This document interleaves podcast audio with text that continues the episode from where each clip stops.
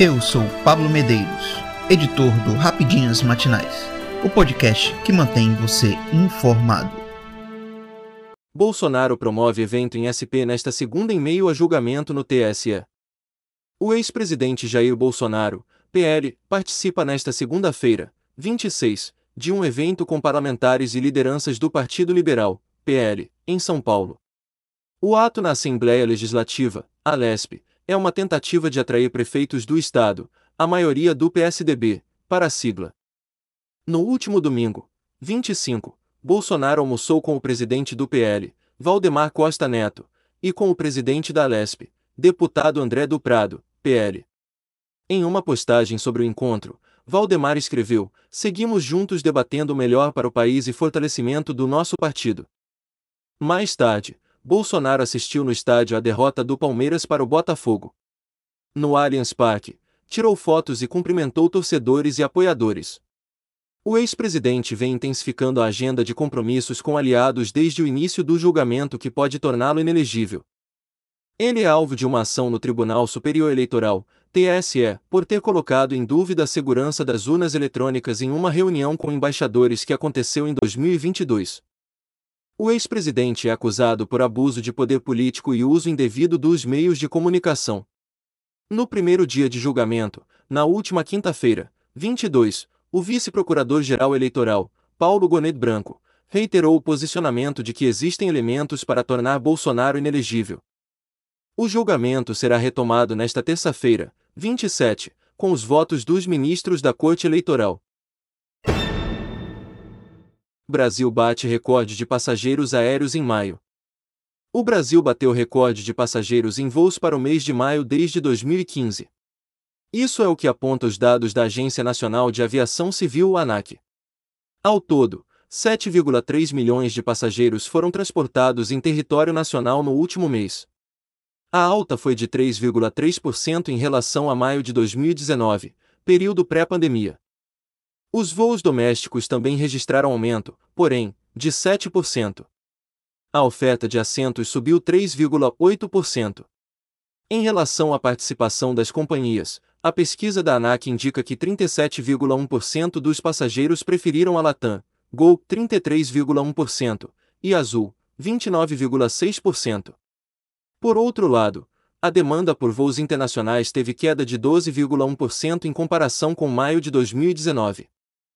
A oferta de assentos para destinos no exterior também caiu 9,1%. No total, foram 1,6 milhão passageiros. Outra área que registrou quedas foi de transporte de cargas. A retração foi de 4,4%, com um total de 36.491 toneladas. CPMI do 8 de janeiro houve ex-comandante da PM do DF nesta segunda-feira.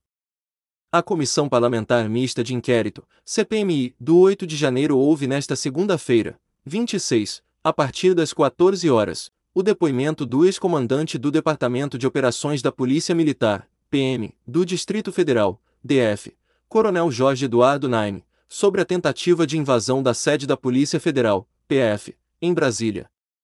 Em 12 de dezembro de 2022, Naime será ouvido pelos integrantes do colegiado na condição de testemunha, ou seja, é obrigado a falar a verdade e pode, inclusive, ser preso se mentir.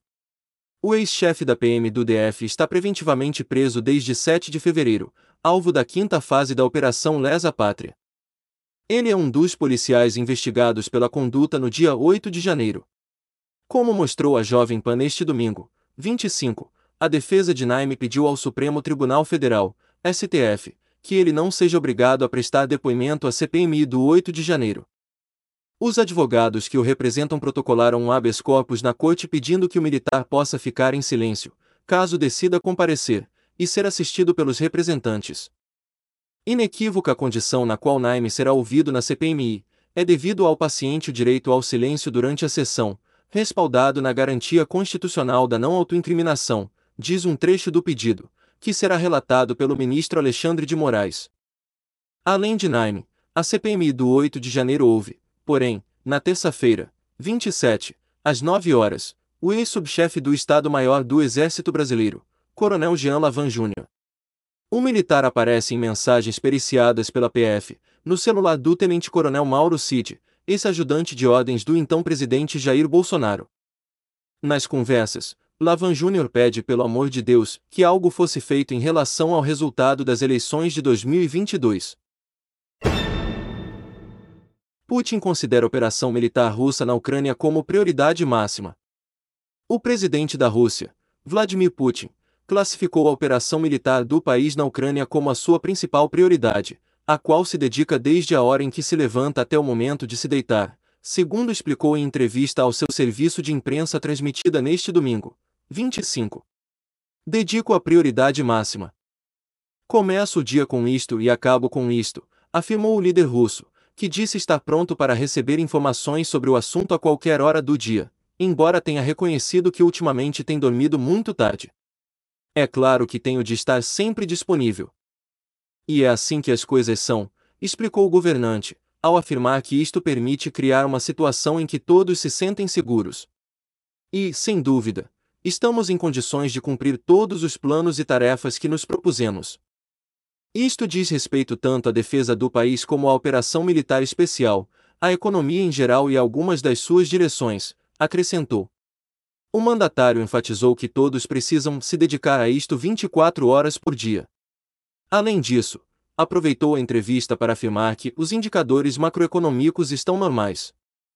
Putin ressaltou que a inflação em termos anuais atingiu o seu nível mais baixo, de 2,3%, e destacou o baixo desemprego, os indicadores de construção recorde para 2022 e frisou que o ritmo da economia está sendo mantido.